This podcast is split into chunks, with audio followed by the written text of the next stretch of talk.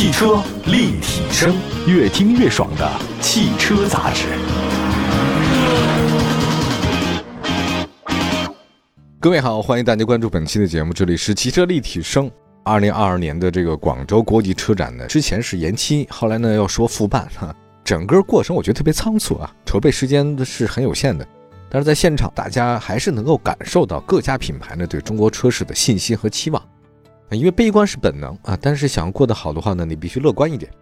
那么相比到前几年的话呢，今年广州车展的新车真的是特别的少，在有限的新车当中，呃，还是能够找到一些特别值得关注的车型。今天这一期我们汽车立体声就聊聊广州车展之上值得大家关注的重量级新车。那首先说一个吧，说一个我自己很有情怀的车型啊，就是我小的时候奠定我人生梦想，说有这么一个车啊，那就是人生大赢家。但是现在我还没有啊，这就是皇冠，丰田皇冠是很有情怀的一个车型，在国内市场它认可度是特别的高，尤其像七零后、八零后什么的。那如今的皇冠它不是一辆车了啊，它是一个系列了，也就是说它不是一个人在战斗。这次广州车展，皇冠 Sport Cross 呢是开启预售，预售价格是二点五升混动版三十六万九，二点四 T 混动四驱版四十二万九。我你要说这个价格。哎呀，人啊，就是踏踏实实过日子。如果你要为情怀买单的话呢，一定是花很多钱。皇冠真不便宜。那不过我们看了一下，雷克萨斯 ES 三百 H，它起步价不也是快三十八万吗？你高配版的四十八万或者四十九万，所以你这么一比的话呢，这个皇冠价格是合适的。我发现人不能比较，这个一比较之后，我也觉得皇冠好像不贵了。当然，雷克萨斯是豪华品牌，是丰田的高端豪华品牌，但是皇冠对于中国人来讲。它这个认可度还是比较高的。外观方面的话呢，皇冠 Sport Cross 呢是丰田家族设计啊，进气格栅很狭长，贯穿式设计，前包围是大尺寸通风的散热开口，溜背式车顶，黑色轮眉，车尾呢是贯穿式的尾灯，中间是丰田车标。这皇冠的标志呢在丰田 logo 的下面。车身尺寸方面，皇冠 Sport Cross 呢长四米九三，宽一米八四，高呢一米五四，轴距两米八五啊，这车不小，是介于中级车和中大型车之间。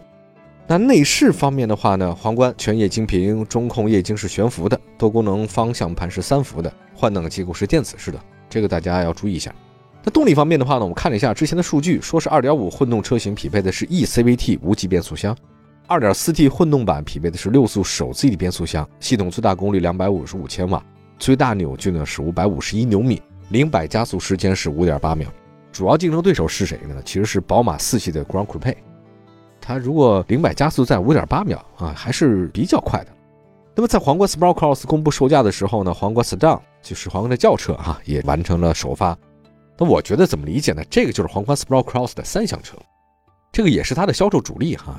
那个是 Cross 车型嘛，那这个其实就是一个三厢轿车版。最早我们认识皇冠那就是轿车，不过它没有公布价格哈。但是我们估计一下，估计这个价格应该会比它那个 Cross 的车型要低。应该会在三十五万以内。外观设计方面，皇冠 Sedan 两侧的 C 字形的大灯组，这跟皇冠 Sport Cross 很像。下方的进气格栅是竖条的，那个 logo 呢也有回归了啊。皇冠 logo 大家都很喜欢吧？就是一个小王冠。车身侧面是溜背的啊，配二十英寸的密辐式轮圈。翼子板呢还有类似通风口的设计，但这个就是我觉得纯属装饰哈。翼子板它有通风口是没用的，至少这个是没用的。车尾后备箱是扰流板，当然这个其实也没啥用啊。下方呢是贯穿式的尾灯，车尾呢是丰田的 logo，下方呢是皇冠的英文标志 C R O W N。那车身尺寸方面，这个皇冠 S 张轿车呢长四米九三，宽呢是一米八四，高一米五四，轴距二八五零。要说这个数据的话，跟雷克萨斯 ES 呢是差不多的啊，应该比它稍小一点。那从产品定位和特点来看，进口皇冠上市了，那么丰田呢就在三十五到四十万之间，或者甚至更高四十五万之间，这个实力得到提升。跟雷克萨斯 ES 它就互补，因为雷克萨斯今年卖的真一般，那消费者选择也多了嘛。但是品牌的这种定位不同哈，不太了解进口皇冠的性价比和雷克萨斯的性价比怎样，这个我们到时候开了车以后才可能更有一个答案。接下来再说另外一个丰田吧，广汽丰田凌尚混动。其实中国车市要卖车的话倒也不难，真的就是要多大有多大。轴距加长呢，一定比标准轴距好卖。配置要多少有多少，是吧？反正加上去之后总没错。那比如说吧，这个例子很多，像宝马三系 Li 比那个三系就好。奔驰 C 级的长轴啊，肯定比 C 级的那个标准轴要好卖。这个没毛病啊。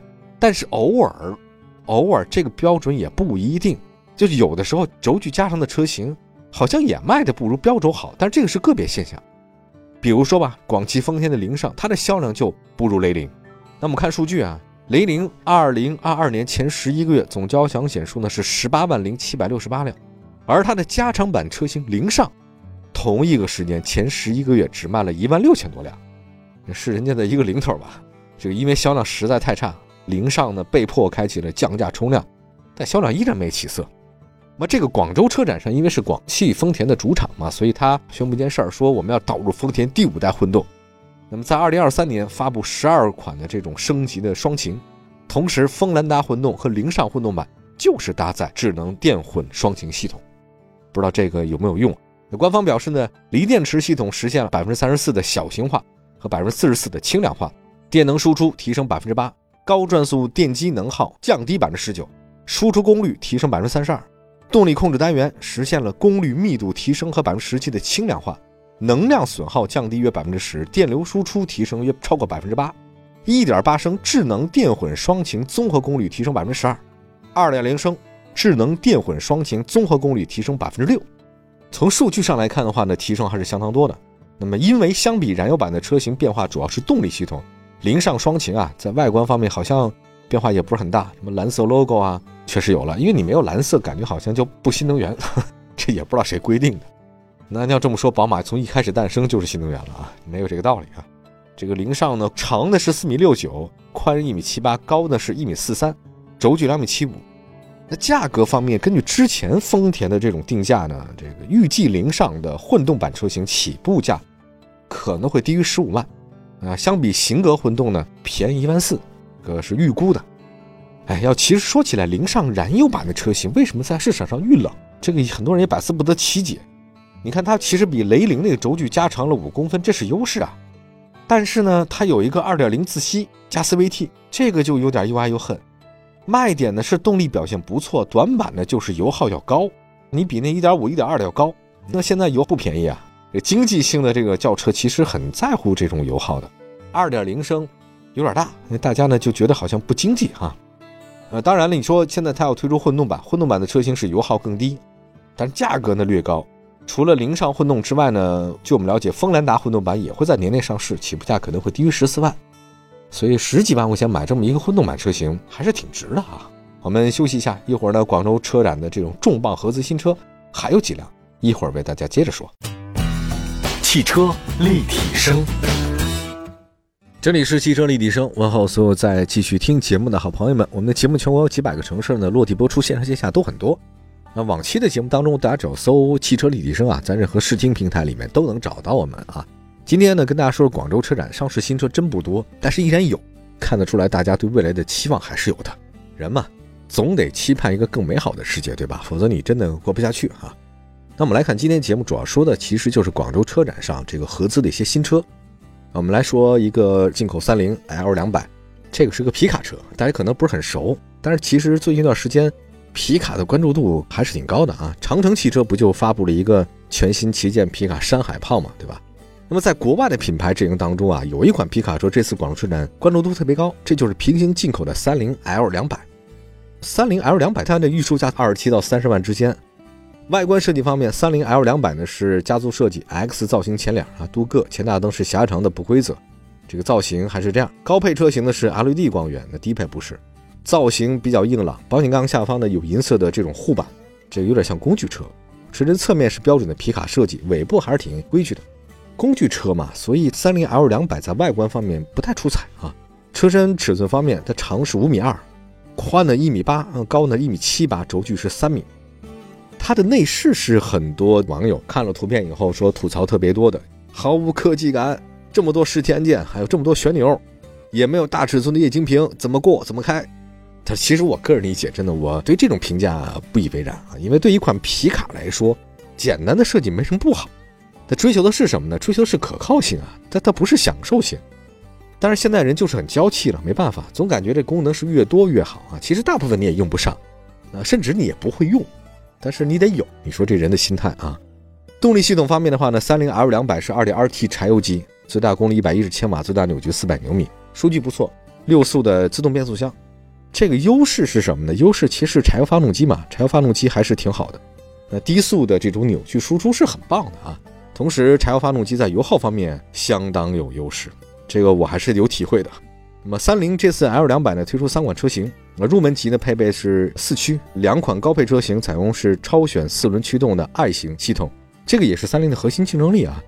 呃，同时呢，两款高配车型还有后差速锁，官方显示三菱 L 两百的横向移动角度四十五度，接近角三十一度，离去角二十三度，纵向通过角呢是二十五度。